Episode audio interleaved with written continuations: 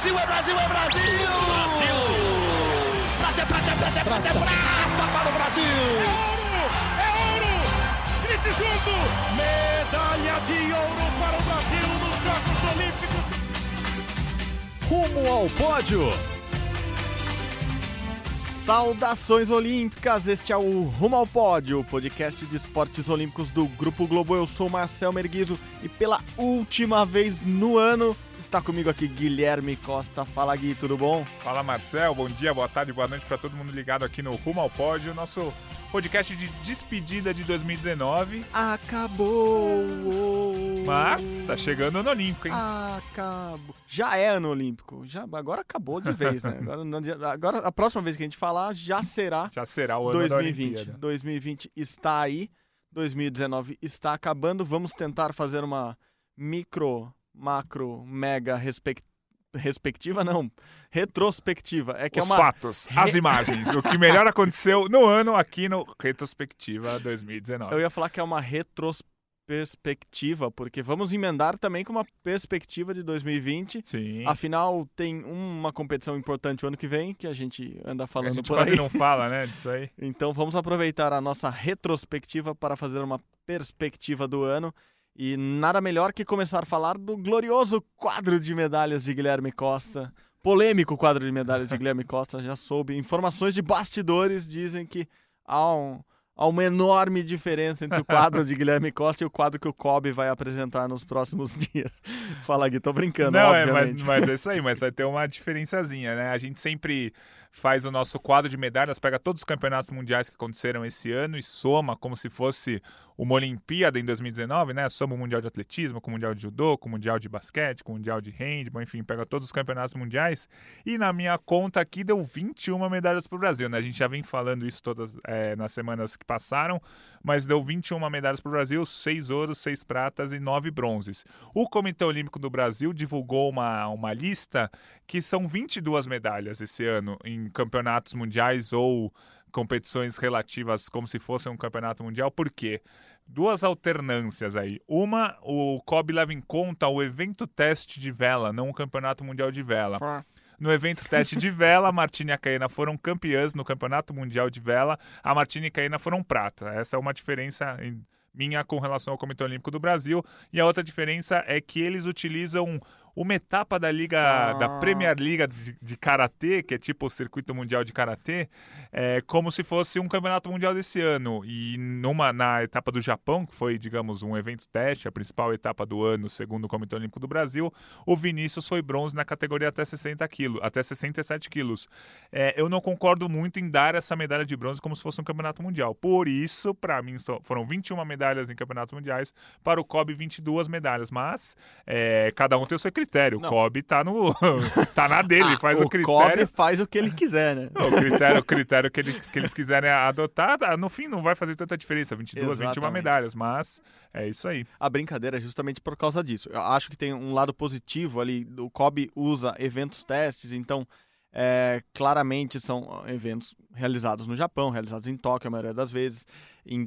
Então isso faz é, com muita gente, muita, muita gente grande participando, com campeões mundiais, campeões olímpicos, enfim, todo mundo vai normalmente para esses eventos testes no ano pré-olímpico. Então, claro, é um balizamento alto. Assim, eles não estão usando qualquer campeonato para Não, claro, pra claro. Teorizar em cima de vitórias, até porque o Kobe não, não faz isso e não seria nem positivo. É, porque se, querem, é. é, se o Kobe tiver, ah, o Brasil ganhou 50 medalhas em campeonatos mundiais ou equivalentes no, no ano pré-olímpico, daí chega e ganha 20 medalhas na Olimpíada, pô, desastre, né? É, Mas, obviamente, é- é- é, são, são apenas quesitos ali diferentes na, na, na avaliação. Eu acho que há esse lado positivo do COB de usar eventos testes, eventos que foram realizados no local, enfim, das competições, mas ali claramente o do Karatê talvez seja, É, o- seja o maior. É, é que o Karatê foi complicado porque não teve campeonato mundial. O Karatê tem campeonatos mundiais em anos pares. Tivemos 2018, vamos ter um mundial em 2020, ano olímpico, enfim, acho que o Karatê até pode rever isso tudo aí. Mas, é... Então, 2019 ficou sem ter uma competição base para o Karatê, o Kobe escolheu é, esse evento teste que teve no Japão, que o Vinícius foi bronze. O Vinícius tem chance de medalha na Olimpíada? Claro que tem muita chance de medalha uhum. na Olimpíada, mas eu não sei se é, valeria. A gente não pode comparar esse bronze do Vinícius no Karatê com o bronze da Mayra Guiar no Mundial de Judô, Sim. porque aí foi um Mundial de Judô e não uma etapa do circuito. E, e claro, a gente já falou disso no, ao decorrer do ano, já que é uma retrospectiva. A gente falou que o Vinícius tem chance de ganhar medalha, a Valéria tem chance de ganhar medalha, o Douglas tem chance de ganhar medalha. Quer dizer, o Brasil tem ali dois ou três atletas que vão chegar na Olimpíada no Karatê com alguma boa chance de ganhar medalhas. Então não é nenhum absurdo, a gente não está claro, tirando não. nenhum esporte sem, sem nenhuma condição. Não, o, é, o, o karatê tem, tem boa chance, como você falou, e ainda o karatê vai ser um esporte que vai fazer a estreia na Olimpíada, mas já vai sair porque não vai estar em 2024. filho só... único, filho é. único. Olimpíada de Tóquio será filho único. E a única chance de, de, qualquer atleta do karatê ganhar medalha. E são só 10 atletas por categoria. Então são 10 atletas e 4 medalhas em jogo, um ouro, uma prata e dois bronzes. Então você conseguir a classificação para a Olimpíada, você já dá um passo gigantesco para medalha, porque se você está na Olimpíada contra nove atletas só, a chance de medalha aumenta bastante. Então, Karatê, claro que tem chance de medalha, só não acho que em 2019 conquistou uma medalha referente ao Campeonato Mundial, mas essa é uma discussão boa aí, o Comitê Olímpico do Brasil tem um estudo ótimo, mas Exato. apenas divirjo um pouquinho não, com eles. Pô, a, a, divergência é tão pequena que, que, que virou brincadeira, que não, Isso, não, é, claro. não, não, é uma polêmica. Tanto e, que... E só para falar da Martini claro. e da Caína, desculpa, é, é, é, colocar na conta delas uma prata em 2019 ou um, ou um ouro em 2019. E a gente sabe claramente que é esse o patamar delas: Isso, é brigar exatamente. por ouro, prata, no pior das hipóteses ali, brigar por um, por um bronze na Olimpíada. Então acaba que ó, nivelando a, a, a Martini e a Caena no nível que elas devem Isso, estar mesmo na Olimpíada. Exatamente, então... é um detalhe. Entre o ouro e a prata é um detalhe assim que é difícil você projetar, é difícil você fazer as contas, tudo pode acontecer realmente entre ouro e prata, então por isso que a divergência não é tão grande. É, nesse quadro de medalhas, assim, eu somei todas as medalhas de todos os campeonatos mundiais. Os Estados Unidos ganhou 44 medalhas de ouro, ficaram em primeiro no quadro de medalhas.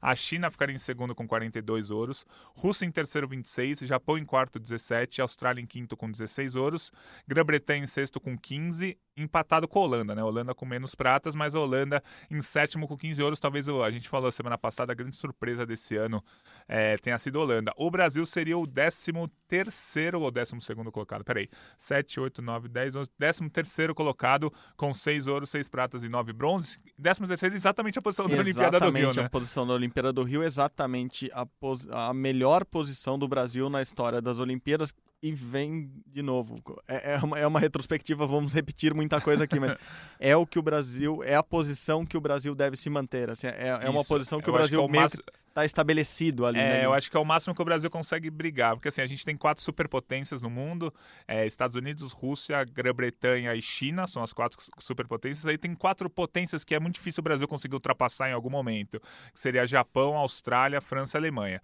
Aí a partir do nono lugar começa a ter alguma possibilidade ali entre Itália, Coreia, Holanda é, e Hungria mas eu acho que o Brasil começa a brigar a, abaixo desses quatro ainda. A, a, começa a brigar a partir da 13 terceira colocação, que foi o que aconteceu esse ano. Então o Brasil briga para ser 13 terceiro com o Canadá, com Espanha, com Ucrânia, com Polônia, às vezes mesmo com Quênia e Etiópia, que como a gente sabe só são voltados para um esporte só. Então acho que essa que é a briga do Brasil, a partir do 13 terceiro lugar para repetir a posição da Olimpíada do Rio. E o que pode mudar um pouco ou muito esse quadro é exatamente a suspensão da Rússia. A Isso, Rússia está aí previamente suspensa, vamos dizer assim. Fazer uma todo, salada aqui no meu quadro. To, todos os mundiais é, de todos os esportes, enfim, tá, estaria suspensa hoje da Copa do Mundo do Catar, por exemplo, em 2022, como está suspensa da, dos Jogos Olímpicos da Rússia. Claro, eles ainda podem apresentar defesa. É, durante 2020, muita, muita coisa vai rolar aí nessa, nessa história, porque os, os atletas russos que provarem que não, não tem nenhum caso de doping é, no currículo, que provarem que estão se apresentando para os testes, que provarem que não estão ligados com todo o esquema de doping que a gente sabe que foi estatal, uhum. que foi do governo russo, assim, com influência do governo russo sobre os atletas. É, esses atletas podem sim competir nas competições internacionais, podem competir em, em, grandes eventos, desde que provem tudo isso e provavelmente desde que não compitam com a bandeira russa, isso. com o uniforme russo, então não vai tocar o hino russo. Provavelmente é isso que vai acontecer na próxima Olimpíada, se nada mudar no decorrer do, da apuração do julgamento do, do, dos russos, que acabaram agora no final do ano de serem suspensos isso. pela UADA, que é a organização que que manda no antidoping no mundo todo. E só pra gente fechar essa lista de campeonatos mundiais desse ano, é, é importante falar que assim, pô, se a Rússia não for para a Olimpíada, o Brasil claramente vai ter mais chance de medalha. Mas isso não significa que o Brasil vai subir no quadro de medalhas, porque a, a Rússia saindo vai abrir muitas medalhas para outros países. Para outros países e a sim. Rússia é potência em muitos esportes que o Brasil não vai se beneficiar. Uhum. Nado sincronizado, o Brasil não tem chance de medalha. Ginástica rítmica, o Brasil não tem chance de medalha. Levantamento de peso, a única categoria que o Brasil tem chance de medalha não tem um russo muito forte. Uhum. É, luta olímpica, o Brasil, não tem chance de medalha no masculino, onde a Rússia se destaca muito. Então, muitas medalhas que a Rússia não vai conquistar, caso realmente seja suspensa, como você disse, vão para outros países e esses outros países vão passar, vão o, Brasil, passar o Brasil. Então? Então, talvez seja até ruim Isso, para o Brasil. É. O Brasil tem a Rússia como concorrente direto muito mais em esportes coletivos Isso. do que individuais que dão muito mais medalhas. Então, ao vôlei brasileiro, feminino ou masculino, pode se favorecer com, com a ausência dos russos na Olimpíada? Pode, claro, óbvio.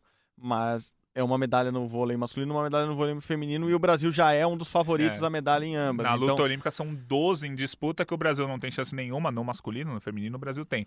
Mas luta olímpica masculino que a Rússia teria 12 chances de medalha, vão ser 12 atletas que não irão participar e outros países vão entrar nessa lista. Cazaquistão, Uzbequistão e Azerbaijão, que são países que podem até brigar com o Brasil no quadro, uhum. vão se beneficiar muito no boxe, na luta olímpica, no levantamento de peso, enfim. Por isso que assim, a, a Rússia estando fora o Brasil pode até ganhar mais medalhas, mas talvez não ganhe posições no quadro. Exatamente, porque todo mundo vai herdar essas muitas Isso. medalhas que os russos costumam, é, Só costumam esse ano em campeonatos mundiais foram 26 ouros, 23 pratas e 19 bronze, ou seja, 50, 58 medalhas ou da Rússia. Seja, 26 ouros, mais medalhas do que o Brasil conquistou no total. Isso, exatamente. Independentemente então... qual seja a sua conta, é. É, a Rússia só, só em ouros teve mais medalhas em mundiais este ano de 2019 do que o Brasil juntando todos os pódios, todas as três medalhas. Enfim, é, é algo que vai se desenrolar, então é, é já começamos nossa retro perspectiva com isso, porque é, é algo que aconteceu agora no fim do ano, mas que vai ter o desenrolar no, nos próximos meses. Claro, a Rússia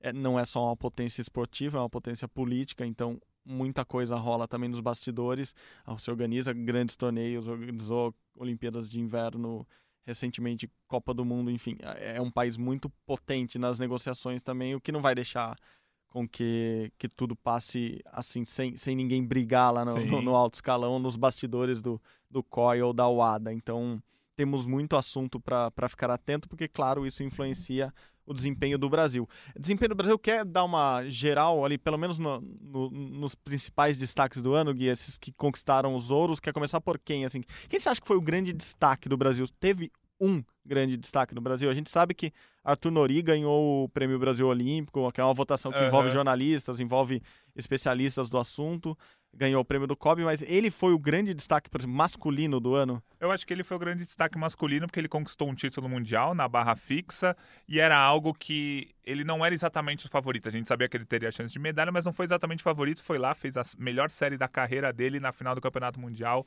e conquistou o ouro. Os outros ouros do Brasil em campeonatos mundiais foram com o Isaquias, que já é um velho conhecido, assim, tipo, pô, Sim. conquistou, comemorei bastante o ouro dele, mas já, já é um velho conhecido ali, conquistou esse, essa medalha de ouro nesse ano. E aí tem o, o Ítalo, que a gente utiliza o ISA Games, né? Não o circuito mundial de surf. A gente utiliza o ISA Games por causa das ondas.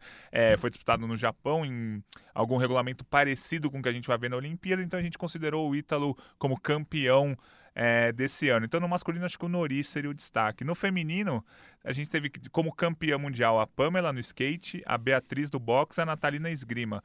Acho que a Nathalie foi uma grande surpresa, só que a prova dela é muito equilibrada. Quando a gente prospecta para Tóquio 2020, a gente vê pelo menos 13 atletas com chance de medalha. É, ainda sobre a Nathalie, é, ela talvez seja o grande destaque do ano no sentido de é, era algo inesperado, uhum. porque você não tem como projeção ali uma medalha de ouro no Campeonato Mundial de Esgrima para o Brasil nunca, pelo histórico, claro, é a medalha inédita, tal.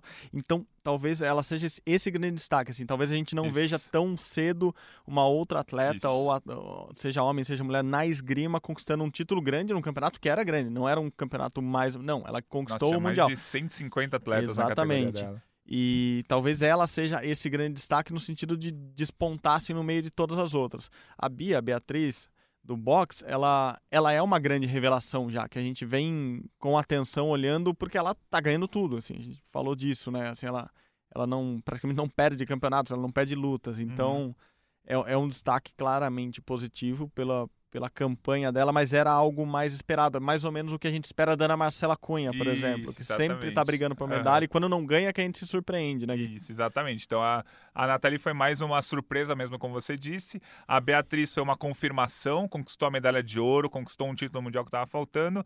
E a Pamela, aquele negócio, a Pamela ganhou o ouro no skate, mas o skate, o street ali feminino, se ela não ganhasse, a Raíssa, que foi prata, ganharia. Ou se nenhuma das duas ganhasse, a Letícia poderia ganhar. Então, é uma categoria mais aberta para as brasileiras até. Sim. Tem uma japonesa e uma americana que podem brigar? Tem, pô, mas tem três brasileiras na briga. Então, acho que foi um título muito legal da Pamela, mas é, poderia ser de qualquer uma das outras brasileiras. Então, acho que a Nathalie pode ser o, o grande destaque por ter sido uma surpresa positiva. O Campeonato Mundial com 150 atletas na esgrima, ela ganhou e a gente sabe que na espada feminina, que é a categoria da Nathalie, tem pelo menos 13 atletas com chance de medalha, por isso que na Olimpíada vai ser muito complicado. É, tanto a Pamela no, no skate quanto a Bia no boxe, aparentemente nos próximos anos, se, se nada acontecer na carreira delas, e no boxe a gente sabe que muda muita coisa, por Aham. exemplo, então acho que talvez a, a Pamela vai, vai criar talvez uma hegemonia, e a Pamela é muito Sim, nova, sim. então é, ela, o ano dela é espetacular porque ela ganha o circuito mundial, ela ganha o mundial, ela, ela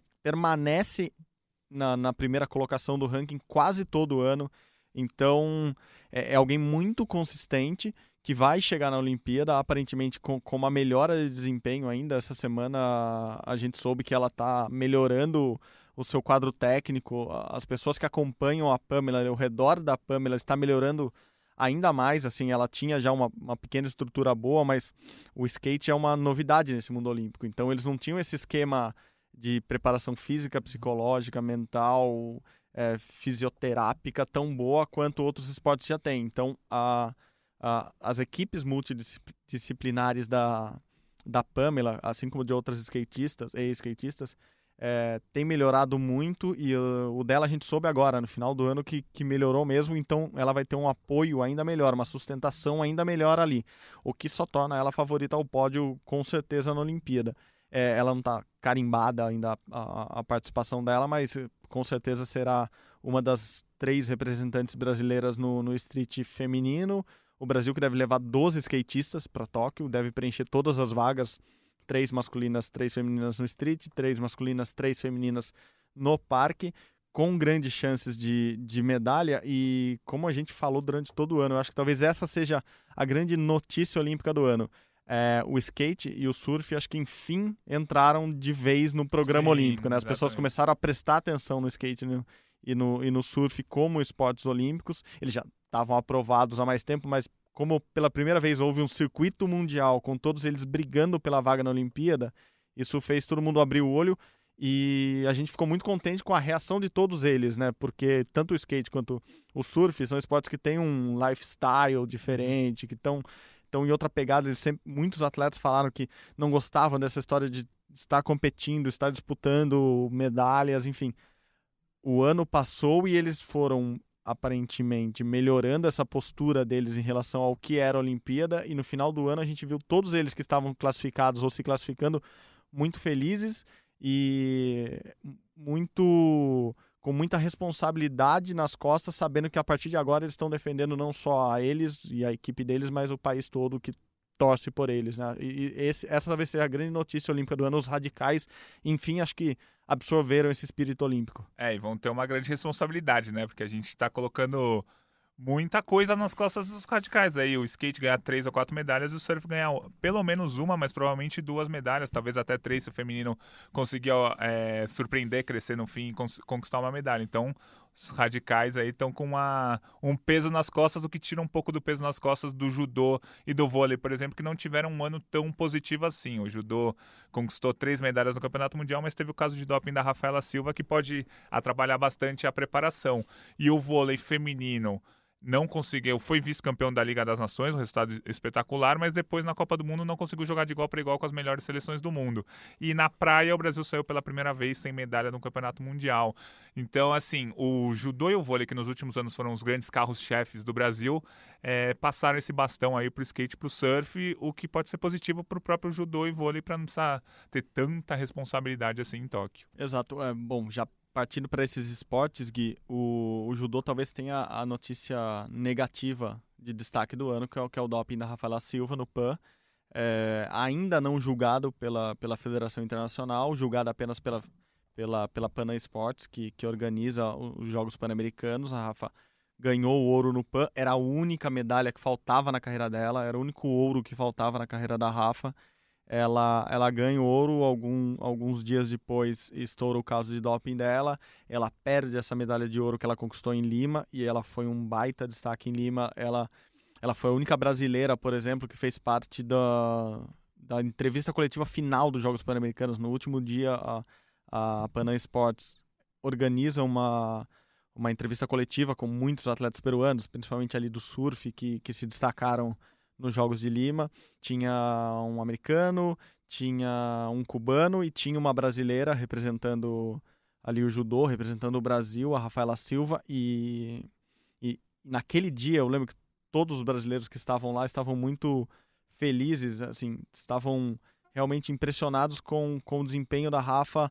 É, ela conseguir concluir um ciclo, assim, de ganhar medalhas em todos os campeonatos, medalhas de ouro em todos os campeonatos importantes que ela participou. Infelizmente, para ela, para o Brasil, para o judô, o caso de doping estoura um tempo depois. Para quem não lembra, é aquele caso que ela fala que estava brincando com uma sobrinha e brinca com o nariz dela, coloca a boca no nariz da, da sobrinha que tinha é, inalado um, um, remédio dias antes e, e por isso ela, ela teria, teria absorvido a substância que, enfim, cai cai no doping, cai no, no, exame de doping dela logo ali no, no PAN, depois ela é avisada no Mundial, até ganha medalha no Mundial, continua competindo, mas a Rafa ainda aguarda uma, um julgamento da Federação Internacional, Internacional de Judô para saber co como vai ser o ano dela.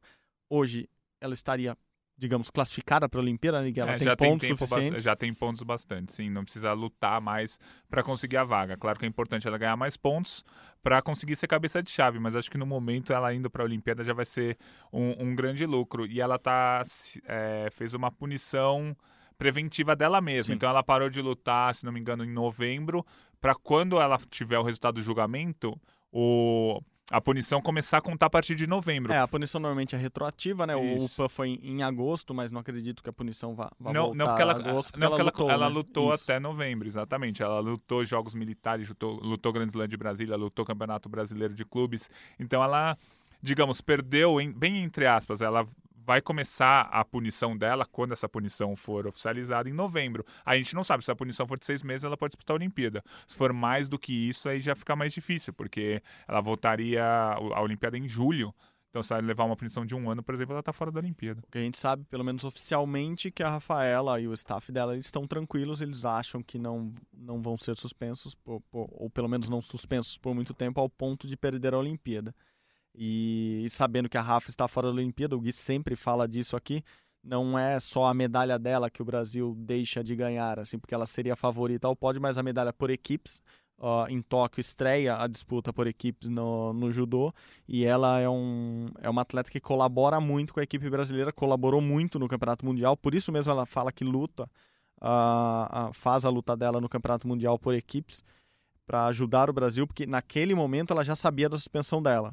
Ela já tinha sido avisada lá no Campeonato Mundial, foi lá que ela foi avisada que, que estava suspensa, mas que estava suspensa não, que tinha sido tinha dado positivo um exame de doping dela, então ela luta lá sabendo que ia ajudar o Brasil, então é isso, assim, a Rafa pode ser importante para duas medalhas Sim. do Brasil na Olimpíada de 2020. É, o judô que é sempre o carro-chefe, né, nesses últimos quatro ciclos olímpicos foi o carro-chefe do Brasil, ganhou quatro medalhas na Olimpíada de Londres, três na Olimpíada do Rio, chegou a ganhar sete medalhas no Campeonato Mundial de 2013, atualmente vai chegar a Tóquio com cinco grandes chances de medalha, e quando você tem cinco grandes chances de medalha, você não vai ganhar cinco medalhas, não, não vai ser todo mundo que vai conseguir essas medalhas. Então com cinco grandes chances de medalha, o judô deve ganhar duas no máximo três medalhas. Então o judô está um pouco em decadência aí, conforme a gente falou bastante na semana passada. Discutimos durante uns 15 minutos aqui no podcast sobre o atual momento do judô que tem a Rafaela Silva e a Mayra Guiar como os principais nomes, Maria Suelen e a Beatriz no peso pesado, o Rafael Silva e o Davi Moura também no peso pesado ali brigando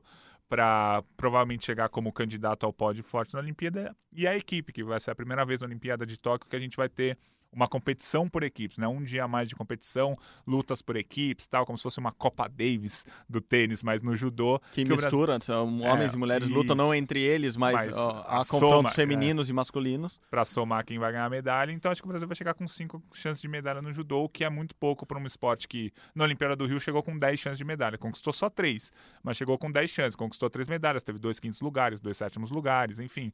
É, tem que ter um volume muito grande de atletas para conseguir bons resultados. Pensando que quatro dos principais judocas do Brasil hoje disputam vagas entre eles, né? O Baby e, e o Davi, a Maria Suelen e a Beatriz disputam uma vaga ali. O, o peso pesado, que hoje é o peso que, que o Brasil tem uh, maior destaque internacional, ele, ele esbarra nessa, nessa dificuldade de, de um ter que lutar com o outro. Assim, seja o Baby, seja o, o Davi, ambos terão chance de medalha. Dificilmente a de ouro, porque justamente é. no peso deles tem o maior judoca da, da atualidade, o francês Terry Rinet. E, e, entre as mulheres também, é uma categoria muito disputada, com, com, com atletas muito fortes, e mas que seja a Maria Suelen, seja a, a Bia, elas ambas te, terão chance de medalha no, na Olimpíada, apesar de ser um peso muito difícil de, de conquistar o ouro. É, só para fechar aqui no judô, nesse peso pesado no Campeonato Mundial, o Brasil ficou em quinto lugar tanto com a Mara Suelen quanto com a Beatriz Souza. Só que é, tivemos duas japonesas no pódio, o que em campeonato mundial pode ser, duas japonesas participar da mesma categoria, mas na Olimpíada não vai acontecer. Então elas ficaram atrás da turca, da japonesa e da chinesa. Então, se fosse uma Olimpíada do Campeonato Mundial, digamos assim, não iam ter duas japonesas, o Brasil iria para o pódio fatalmente. Então, acho que no feminino o Brasil tem até mais chance de medalha do que no masculino no peso pesado. E ainda falando dos carros-chefes, o vôlei, você destacou, o vôlei de praia não foi tão bem no Mundial, mas no final do ano, quem acabou premiada pela Federação Internacional de Vôlei foi a Duda, como melhor saque e melhor jogadora do ano. Então, temos a Duda que joga com a Agatha, a Agatha que é, já é medalhista olímpica da Rio 2016 a, a Duda foi premiada novamente. É, quase todo ano ela, ela, ela recebe algum prêmio de, de, de, em algum destaque ali do, do, do, Campeonato Mundial, do Circuito Mundial. A Duda novamente foi premiada. A Duda, que é super nova, foi campeã dos Jogos Olímpicos da Juventude na edição passada, não, na retrasada. Então a Duda é um destaque, jogando com a Agatha, elas que já foram campeãs mundiais, são um destaque do Brasil. É, as duplas masculinas foi aquele ano de bagunça que um salada um, de dupla, um vai e vem uma uma, uma eles, ciranda ali, mas, mas no final finalmente começaram a se entrosar mesmo. Agora a gente tem o Alisson e o Álvaro jogando juntos, classificados para a Olimpíada, e o Bruno Schmidt e o Evandro também jogando juntos, classificados para a Olimpíada. O Evandro é o melhor sacador do mundo, ganhou o prêmio de novo. O Bruno Schmidt teve um ano de lesões, altos e baixos, mas para mim ele é o jogador mais habilidoso do circuito. Então a gente tem uma dupla do jogador mais habilidoso do circuito, que é o Bruno, com o melhor sacador, que é o Evandro. Uma dupla que pode dar muita liga aí para a Olimpíada. E a gente tem o, o Alisson, que talvez seja o maior bloqueador Sim. da atualidade, e o Álvaro Filho, que é um jogador que se destacou muito até 2013, é, foi vice-campeão mundial naquele ano, por exemplo, mas depois sumiu um pouco do mapa, é, não ficou nas duplas que tentavam a vaga na Olimpíada 2016, mas voltou. É um e... cara de muita personalidade que, assim como o Bruno, é muito habilidoso ali em vários, vários, em vários fundamentos. Isso, então assim, a gente tem duas duplas masculinas fortes, só que elas não, não chegam como favoritas ao pódio, porque o ano de 2019 foi inteiro dos noruegueses, uma dupla da Noruega ganhou, ganhou, quase todas as competições, menos o Campeonato Mundial, que foi a dupla russa que ganhou. Então chega Noruega e Rússia um pouco acima das demais, mas aí muita dupla brigando pela, pra, pelo segundo escalão ali, que fatalmente vai brigar pela medalha. No feminino, a Agatha e a Duda é, formam para mim, o, elas têm um desempenho muito melhor do que o resultado delas. Assim, elas ficaram em nono no Campeonato Mundial desse ano, elas fecharam o circuito mundial em quarto, mas elas têm capacidade total de serem campeões olímpicas. Elas formam uma dupla quase perfeita. A Duda foi a melhor jogadora desse ano e do ano passado, eleita pela Federação Internacional. A Agatha é experiente, joga muito também só que elas não conseguiram um bom resultado no Campeonato Mundial desse ano, nem no Campeonato Mundial 2017.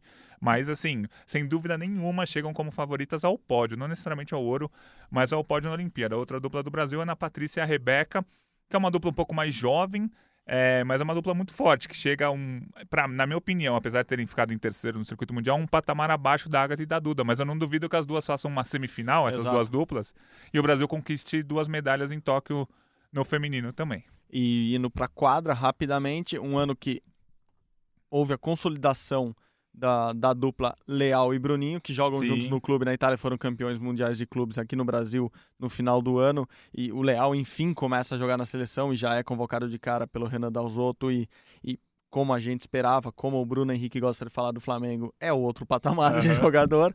É, ele elevou o, o nível do, do, do vôlei brasileiro, é um cara de confiança do Bruninho, então o meu destaque para o vôlei masculino desse ano, eu acho que é essa dupla. É uma dupla que funcionou muito bem e tem tudo para dar certo na Olimpíada, até porque na seleção brasileira eles têm ao lado um Lucarelli da vida, tem, tem o Wallace jogando bem, tem o Alan, que esse ano veio muito bem também, teoricamente, reserva do Wallace, ele como Uhum. oposto, mas que fez um, um campeonato mundial, um campeonato mundial não, uma Copa, Copa do, do mundo no Mundo. final do ano muito boa, aí se destacou pelo SESI, enfim, o Douglas vem num ano bom, muita gente jogando muito bem no time masculino.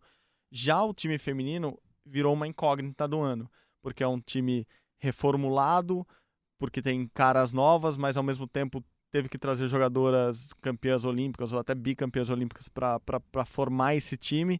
E o Zé Roberto, apesar de aparentemente ter o time na mão, saber que, em quem ele confia, não conseguiu fazer esse time dar a liga que se espera dele quando, quando juntou todas essa- essas atletas, ou quando ele pôde juntar, já que foi um ano também de atleta pedindo dispensa, atleta pedindo para descansar, enfim.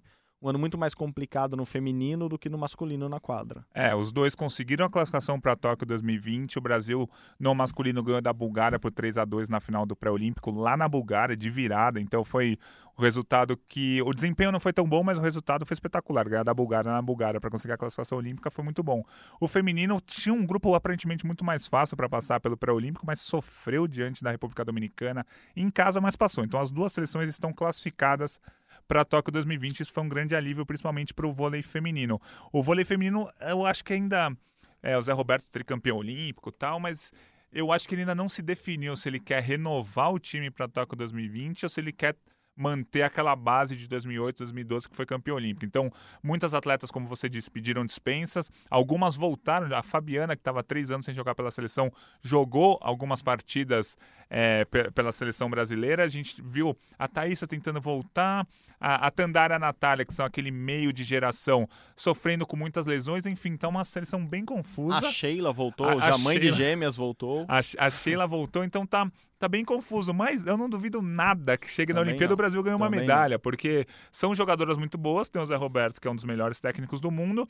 E você chega numa Olimpíada, você ganha dois jogos na primeira fase, você já tá nas quartas.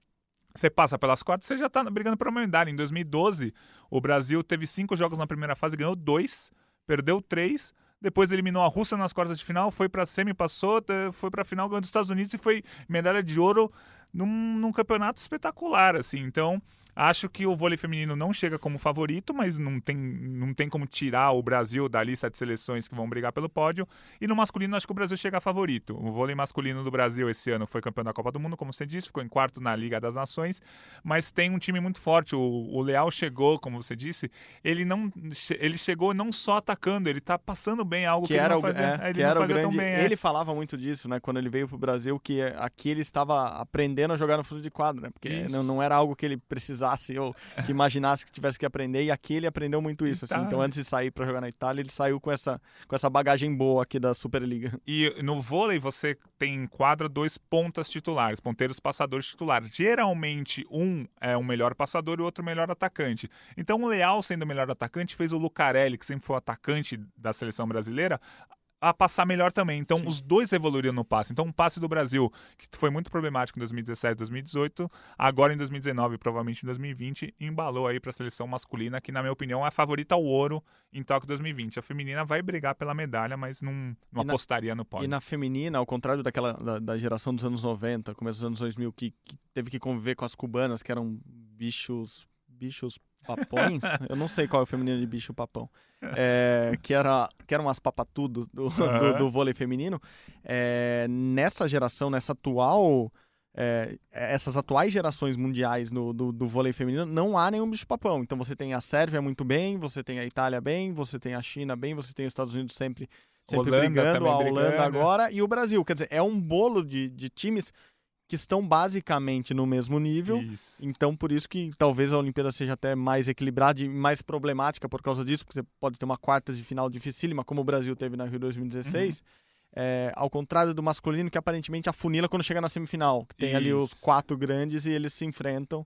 É, a feminina é um pouquinho mais complicada porque tá to- todo mundo no mesmo nível, mas é isso. Você chega num, num Jogos Olímpicos que duram 15 dias e você tem uma ou duas jogadoras no- jogando mais do que você esperava que elas jogassem, ou jogando totalmente o que elas podem jogar, então pode surpreender. O vôlei continua e será no ano que vem, com certeza, um, um candidatíssimo a, a- brigar pela, pelas medalhas. Não preciso nem falar para os nossos ouvintes que eles vão acompanhar o vôlei, porque o público É, o sim. público olímpico no Brasil adora vôlei. Falando de esportes coletivos, ainda nessa retrospectiva com perspectiva, basquete começa o ano, a gente esperando uma coisa de um time e menos de outro, de repente um, um time vira. Como que foi esse ano do masculino e do feminino do Brasil? Gui, dá um resumido. aí. É, o, o basquete masculino que a gente tava confiando mais, ia ter Copa do Mundo, o Brasil fez uma eliminatória é, contra times menores, claro, aqui nas Américas, mas conseguiu uma eliminatória consistente, chegou no Campeonato Mundial, conseguiu uma vitória contra... Talvez tenha conseguido a melhor vitória do ano, ou o desempenho de um, de um time coletivo do Brasil no ano, o melhor Ah. desempenho de todos, que foi aquela vitória contra a Grécia, favoritíssima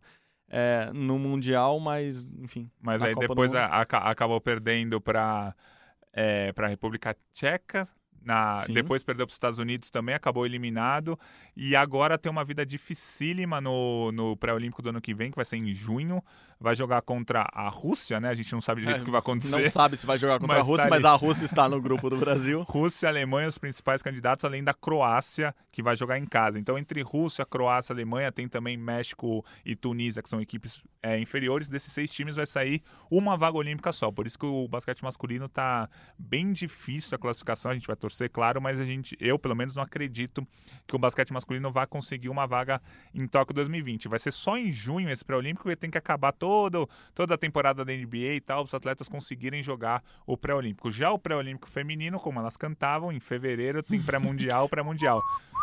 Que é o pré-olímpico mundial, aí o feminino já tá com uma, um pé em Tóquio 2020 são quatro times no pré-olímpico feminino: é, Austrália, França, Brasil e Porto Rico. E o Brasil precisa ficar entre os três primeiros colocados. Então, na teoria, só ganhar de Porto Rico, bem na teoria, assim, ganhar um joguinho já está classificado para a Olimpíada. Por isso que você falou que ac- aconteceu exatamente ao contrário do que a gente achou que fosse acontecer, porque o basquete feminino iniciou 2019 é, desacreditado, tal, sem técnico. O José Neto veio, o Brasil foi ouro no PAN, foi bronze na Copa América. É, jogou muito bem a, prime a primeira fase do pré-olímpico, depois jogou a segunda fase do pré-olímpico, aí agora está no pré-olímpico mundial, então foi uma seleção muito consistente a, do, a feminina, enquanto o masculino teve altos e baixos aí em 2019. Muito obrigado pela deixa de falar de Jogos Pan-Americanos, Ah, que é quando o José Neto estreia com esse time e começa a mudar o que a gente esperava da seleção feminina, porque era tão absurdo que a gente não esperava nenhum desempenho bom do Brasil nos Jogos Pan-Americanos. Ah. Assim, algo que, que é bizarro para um país do tamanho do Brasil com a tradição que, que a gente tem no basquete. E justamente nos Jogos Pan-Americanos, a equipe feminina dá sua grande virada, começa a jogar bem, começa a, ter uma estrutura de jogo muito boa. A gente já falou aqui, claro que a chegada do Zé Neto é relevante, é primordial, mas as jogadoras mudam de postura, as jogadoras começam a desempenhar um papel melhor em quadra e a seleção feminina se destaca.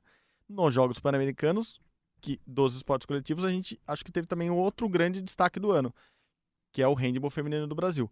Foi muito bem nos Jogos Pan-Americanos, ganhou de novo o campeonato com não com o pé nas costas, porque nenhum jogo, os jogos finais não foram fáceis, mas ganhou jogando bem, ganhou com desempenho esperado do Brasil, uma campanha histórica que coloca o handball feminino na, na história dos Jogos Pan-Americanos de todos os tempos como uma das melhores seleções, como uma das melhores equipes coletivas de todos os tempos dos Jogos Pan-Americanos, com o sexto título consecutivo, se igualando a beisebol de Cuba, se igualando a outras potências do esporte nas Américas.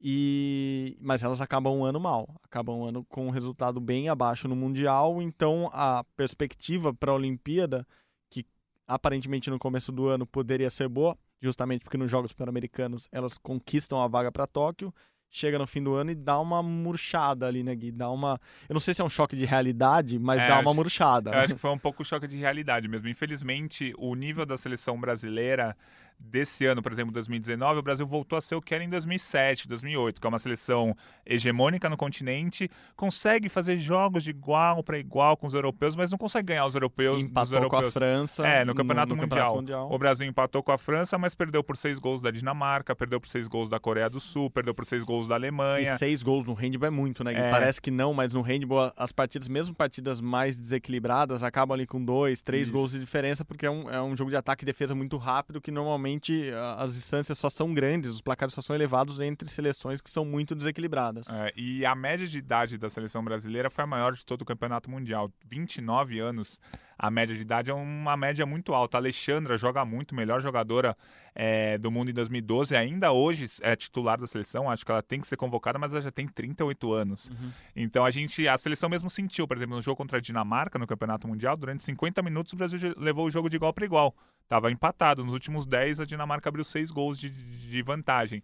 Então acho que a parte física do Brasil também está começando a pegar, principalmente pela idade das principais jogadoras. Então acho que a seleção de handball não vai chegar como candidata ao pódio. Pode surpreender? Pode. Quero que surpreenda, quero que vença, é, ganhe a medalha de ouro, prata ou bronze, mas né, é difícil você apostar numa medalha olímpica do Brasil agora na, em 2020 em Tóquio no handball feminino, porque o Brasil voltou ao nível que era lá em 2008, quando o Brasil foi eliminado na primeira fase da Olimpíada de Pequim, por exemplo, ou de 2004, quando o Brasil foi até as quartas de final, mas perdeu para a Coreia do Sul. Então acho que o Brasil tá agora está no nível de ser sétimo, oitavo, nono, décimo de uma Olimpíada, infelizmente. É, a vantagem da Olimpíada é que tem muito menos europeus do que do Isso. Campeonato Mundial e é justamente onde o Brasil empaca, onde todo mundo que não é europeu no, no, no handball empaca, que é quando enfrenta os europeus. O handball é claramente ainda hoje um, um, um esporte eurocêntrico, um esporte que se Sim. desenvolve lá no, no velho continente e as grandes potências estão lá. Assim, somente Brasil e Coreia do Sul foram campeãs eh, mundiais no feminino, fora do, do, do eixo ali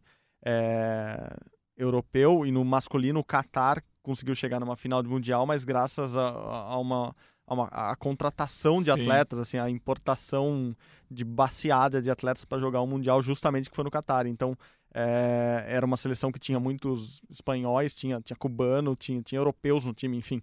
E, e por isso conseguiu fazer a final do mundial em casa e, e acabou perdendo para a França. Mas o, o esporte, o handball é um esporte europeu. E, e na Olimpíada, como são menos europeus participando, a chance de você avançar de fase num cruzamento melhor quando você pega um asiático, por exemplo, o Brasil pode pegar o Japão, pode pegar a própria Coreia e conseguir ganhar esses jogos, então pode avançar mais no campeonato. Talvez essa, essa seja a única ou a, a grande expectativa, um cruzamento bom e conseguir avançar e esse, esse time, É. como tem grandes jogadoras, se desenvolver no campeonato. Ou pegar talvez uma europeia um pouco mais fraca, assim, não, não pegar logo de cara a Dinamarca ou a Espanha ou a Holanda, Holanda. conseguir pegar umas quartas de final contra uma Eslovênia da vida, Sim. que aí o Brasil consegue ter uma chance de medalha. Falando ainda de Jogos Pan-Americanos, no geral, né, o Brasil bateu o recorde de medalhas. Então, é, achei que o PAN foi muito bom para o Brasil entre todas as modalidades, porque o Brasil chegou com três grandes objetivos ali, eram objetivos difíceis. Bateu o recorde de medalhas, Conseguiu. bateu o recorde de medalhas de ouro e Conseguiu. chegar à segunda posição no código de medalhas. Então, Exatamente. com 54 ouros, o Brasil superou os 52 ouros do PAN 2007, que era a melhor campanha. Com 169 medalhas, superou as 157 medalhas do PAN de 2007, que era a melhor campanha.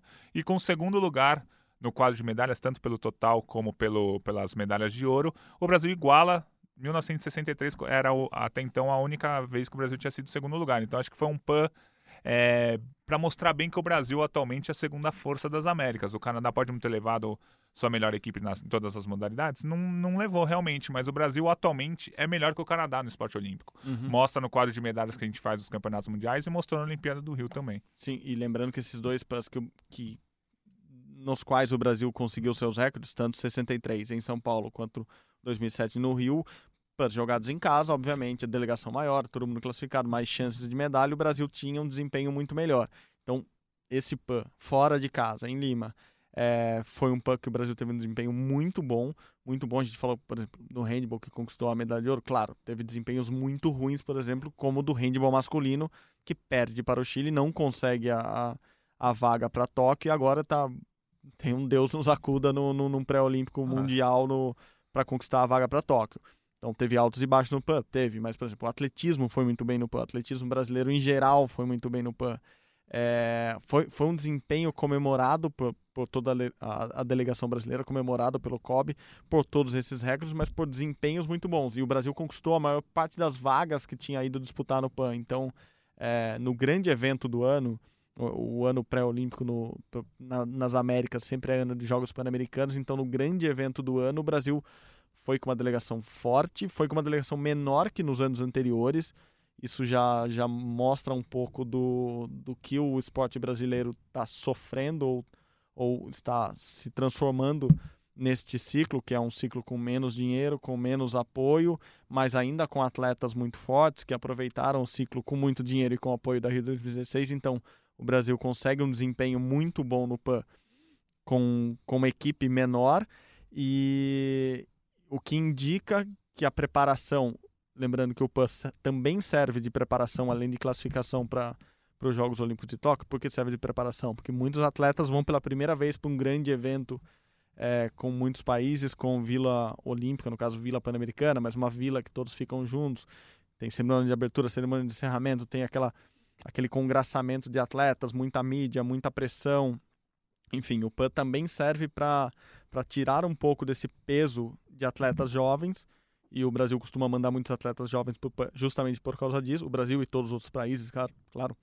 Então o PAN foi, foi extremamente positivo nesse ano pré-olímpico, que projeta um ano bom para 2020 também. E ainda sentiu a delegação brasileira muito mais leve nos Jogos Pan-Americanos de 2019, porque já tinha passado a Olimpíada do Rio, né? Então a pressão era bem menor, o COB não ficou colocando metas para ser segundo, para bater recorde. Então acho que os atletas estavam bem mais tranquilos eles tiveram a liberdade de poder escolher participar do PAN ou não, porque tinha campeonato mundial perto, tinha pré-olímpico perto, vôlei, o vôlei de quadra, por exemplo, o vôlei de praia levaram times reservas, a dupla de vôlei de praia era a quinta, sexta do ranking nacional que foi, então não teve obrigação nenhuma e o Brasil foi lá e bateu todos os recordes, acho que eu senti uma delegação bem mais leve. O único asterisco aí ficam para os casos do, de doping, né, a gente já falou do da Rafaela, mas foram quatro casos de doping é, do Brasil nos Jogos Pan-Americanos de 2019. Na história dos Jogos, o Brasil tinha tido só dois, e numa só edição foram quatro. Então acho que aí é, fica o ponto negativo. Além do doping da Rafaela, a gente teve o doping da Andressa, do lançamento do disco, que tinha ficado com a prata atrás apenas de uma cubana, que era líder do ranking mundial. Tivemos o doping do vôlei, do Rodriguinho, do vôlei masculino, o Brasil não perdeu a medalha, mas ele foi pego no doping. Tivemos o doping do Cássio no ciclismo, que o Brasil perdeu a medalha de bronze por equipes. Então o Brasil acabou perdendo duas medalhas é, por causa do doping, fechou com 169, mas é, ficou o retrato negativo aí do, dos Jogos Pan-Americanos, que foram os dopings que obviamente só vieram meses depois. E para quem foi pro, pro Pan de Lima como eu, fica aquela música que não sai da cabeça até hoje, a tal do Carinhito, que quem também acompanhou pela TV ouvia, ó, Yoro, porque... Pô, eu esqueci a letra agora, mas é, é bonitinha a música, vai estourar no carnaval desde que alguém lance essa música para o carnaval no Brasil. Enfim, várias lembranças boas de 2019, entre elas no PAN. E 2019, rapidamente, passando internacionalmente, alguns destaques gigantescos, um histórico, né? Pela primeira vez, um homem correu a maratona, os 42 quilômetros abaixo dos, das duas horas. É, o keniano, o Kipchoge, conseguiu correr. Eu estou ouvindo ainda hoje, depois, tem alguma, alguma, alguns meses depois do recorde dele, que, que a história do tênis que, que fizeram para ele com as plaquinhas de, de, de, de carbono hum, vão, vão, vão dar muito o que falar ainda. Esse tênis deve ser proibido é, não está certo que, que esse tênis vai ser liberado para corridas oficiais, mas enfim, temos um keniano temos um homem correndo abaixo das duas horas, essa marca ninguém vai tirar dele mais. Ele foi o primeiro, um recorde histórico, vai ficar gravado. Enfim, talvez o grande destaque individual, assim, pontual do ano tenha sido essa, essa quebra do Kipchoge, né, Gui? É, acho que foi o grande ponto, porque a maratona é uma prova muito popular, né? As pessoas correm a maratona. Uhum. As pessoas do dia a dia, os atletas amadores se esforçam para completar uma o que é correr abaixo de então, duas horas porque você sabe. corre em cinco. Né? Isso. Então, por exemplo, a Simone Biles ganhou cinco ouros no Campeonato Mundial de Ginástica artística, mas pouca gente pratica ginástica artística uhum. para ter uma noção do que é, do feito dela, que é impressionante também. Então as pessoas se apegam muito a esse recorde com razão da maratona. Além da Simone Biles, acho que vale a gente falar também da Shelly Fraser do, do 100 metros rasos, tetracampeã jamaicana, tetracampeã mundial dos 100 metros rasos. A gente teve o Caleb Dressel da natação. Você não está ouvindo, a gente talvez não conheça, mas ele vai ganhar pelo menos seis ou sete medalhas na Olimpíada de Tóquio. Ele ganhou é, seis ouros e duas pratas no Campeonato Mundial de Natação, é um nome para se guardar mesmo, o Caleb Dressel. E a gente não pode deixar de falar da, do tênis, né? Federer, Nadal e Djokovic. De novo. Todo ano a gente fala, não, agora a nova geração chegou. Não, não chegou ainda. Os Calma. quatro Grand Slams foram dois para o Djokovic, dois para o Nadal e o Federer continua ali colado em todo mundo na terceira posição. Então, mais um ano desse trio aí entre os melhores do, do mundo no tênis. O Acho- Federer batendo recordes que ninguém É. imaginava. Que, quer dizer, imaginava, imaginava, mas não, não, não, não sabia, assim, não era certo que ele conseguiria bater. Continua batendo os recordes. O Nadal colado nele nesses recordes, porque o Nadal Tá- continua aham. com um desempenho absurdo, apesar da- das lesões, ele, ele vai estendendo a carreira. Ele é mais novo, mas ah, continua estendendo a carreira em alto nível. E o Djoko continua na cola dos dois, quer dizer, os dois devem parar de jogar antes do Djoko e Djokovic deve, deve, continuar brigando para quebrar os recordes que eles estão quebrando hoje. Então, somos privilegiados de ter uma geração como essa nas nossas nas nossas retinas. Isso, exatamente. E só para fechar, Lisa Carrington da canoagem, heptacampeã mundial da prova do K1, 200 metros. Acho que ela vai ser uma das maiores barbadas aí para a Olimpíada de Tóquio 2020. Neozelandesa Lisa Carrington da prova da canoagem. Grandes nomes e eu vou aproveitar que você falou um pouco da, da Bios, que para mim foi, foi o destaque do, do ano feminino e votei inclusive no Prêmio Laurels, eu votei nela como destaque feminino. Ah, a jogadora de futebol dos Estados Unidos, a Rapinoe, até por toda a influência e importância que ela tem no, na, na briga por direitos, né? assim, além de grandíssima jogadora, ela é uma mulher espetacular ali no, na, na defesa das mulheres fora dos campos também. É, Você me fez lembrar, falando da, da Bios e da Rapinoe, que foi um ano feminino. Assim, eu, eu já imaginava que, que 2020 fosse ser um grande ano do esporte feminino no mundo por causa da igualdade de, de condições que aparentemente é, está cada vez mais próxima. Lembrando, Jogos de Tóquio deve ter o, maior- o número mais equilibrado entre homens e mulheres da história dos Jogos, com 48, vírgula alguma coisa de, de mulheres contra 51, vírgula alguma coisinha de homens. Então já vai ser, já vão ser os jogos mais é, iguais da história entre homens e mulheres na igualdade de gênero. E mas 2019 já com a Copa do Mundo de Futebol Feminina com muito destaque, com a Biles sendo destaque é, muito positivo no ano. Já, já foi um ano em que as mulheres se destacaram muito, as mulheres brasileiras se destacaram muito também. Só lembrar que no prêmio do COB, do prêmio, no Prêmio Brasil Olímpico, as três finalistas eram campeãs mundiais, então não, não, eram quaisquer atletas. O, o Brasil vem desenvolvendo cada vez mais o esporte feminino. No mundo, o esporte feminino vem se desenvolvendo cada vez mais. E se há uma perspectiva que eu posso fazer para 2020 é será o ano das mulheres. Assim, eu sempre brinco isso. Se você tivesse que colocar hoje no pôster dos Jogos Olímpicos de Tóquio uma atleta ou um atleta para vender esses jogos, para ser o destaque dos jogos, hoje talvez eu escolhesse a Simone Biles, Eu escolheria com certeza. porque não temos mais Usain Bolt e Michael Phelps depois de anos de domínio. Assim, basicamente nesse século eles foram os atletas que mais chamaram a atenção nos Jogos Olímpicos. E enfim temos uma mulher, enfim temos uma mulher, uma mulher negra, uma mulher americana negra, é, como destaque. Eu acho que isso representa muito para o esporte e talvez ela chegue como o grande nome das Olimpíadas. Talvez seja esse esse, esse rosto que eu colocaria no meu Sim. pôster lá para vender os jogos, para anunciar que ó, vão começar os, os Jogos Olímpicos de Tóquio. Olhe, tem essa atleta lá. Claro que tem milhares de outros atletas espetaculares, mas ela talvez seja o rosto da Olimpíada. Então, se pudesse deixar como perspectiva para 2020 o que eu acho que vai ser do ano, vai ser um ano legal, vai ser uma Olimpíada muito, muito diferente, muito legal, mas vai ser sobretudo um ano em que as mulheres vão se destacar. Isso, exatamente. Tanto no, no Brasil como no mundo. Essa que é a, grande expectativa. Só fica com um asterisco aí. É, o boxe e o ciclismo ainda são dois esportes em que os homens são bem maioria na Olimpíada. É, eu acho que o ciclismo poderia ter igualado mais. Atualmente, ciclismo na Olimpíada são 12, são 11 provas masculinas e 11 provas femininas, mas temos muito mais homens competindo do que mulheres. Acho que isso poderia ter sido mudado. E o boxe, que está mudando aos poucos, mas ainda continua muito mais masculino. Atualmente são oito categorias masculinas e cinco femininas, o que já é muito melhor do que foi na última Olimpíada, que eram 10 masculinas e três femininas. Então é, ainda fica o puxão de orelha aí pro boxe e pro ciclismo, mas de resto a Olimpíada vai ser quase inteira 50-50, o que é muito importante e muito relevante. E assim, conquistaram espaço. É isso aí. Parabéns aí para todas as mulheres. Boa, Gui. Bom, com isso, vamos encerrando o último podcast Rumo ao Pódio do ano. Foi um prazer. O ano que começa o, o Rumo ao Pódio começa, vai para o, vai para o ar pela primeira vez. Vamos encerrando já aqui o último podcast, 25 no ano? Putz, 25, 25 é. Bodas, 20, fizemos bodas. bodas. Bodas de prata. Completaremos bodas de ouro até os Jogos Olímpicos de Tóquio. Dá, dá. É isso, pessoal. Muito obrigado para, para todos que nos acompanharam esses, esses meses de, de Rumo ao Pódio em 2019. Em 2020 tem muito mais. Vamos tentar trazer mais surpresas, mais convidados, mais histórias, muita notícia para você, muito, muitos comentários aqui. É um ano especial, é o ano da Olimpíada, então feliz Natal para todos que forem comemorar o Natal. Para você que está escutando aqui, feliz 2020, feliz ano olímpico, Gui. Aê, feliz ano novo, feliz ano olímpico, é isso aí.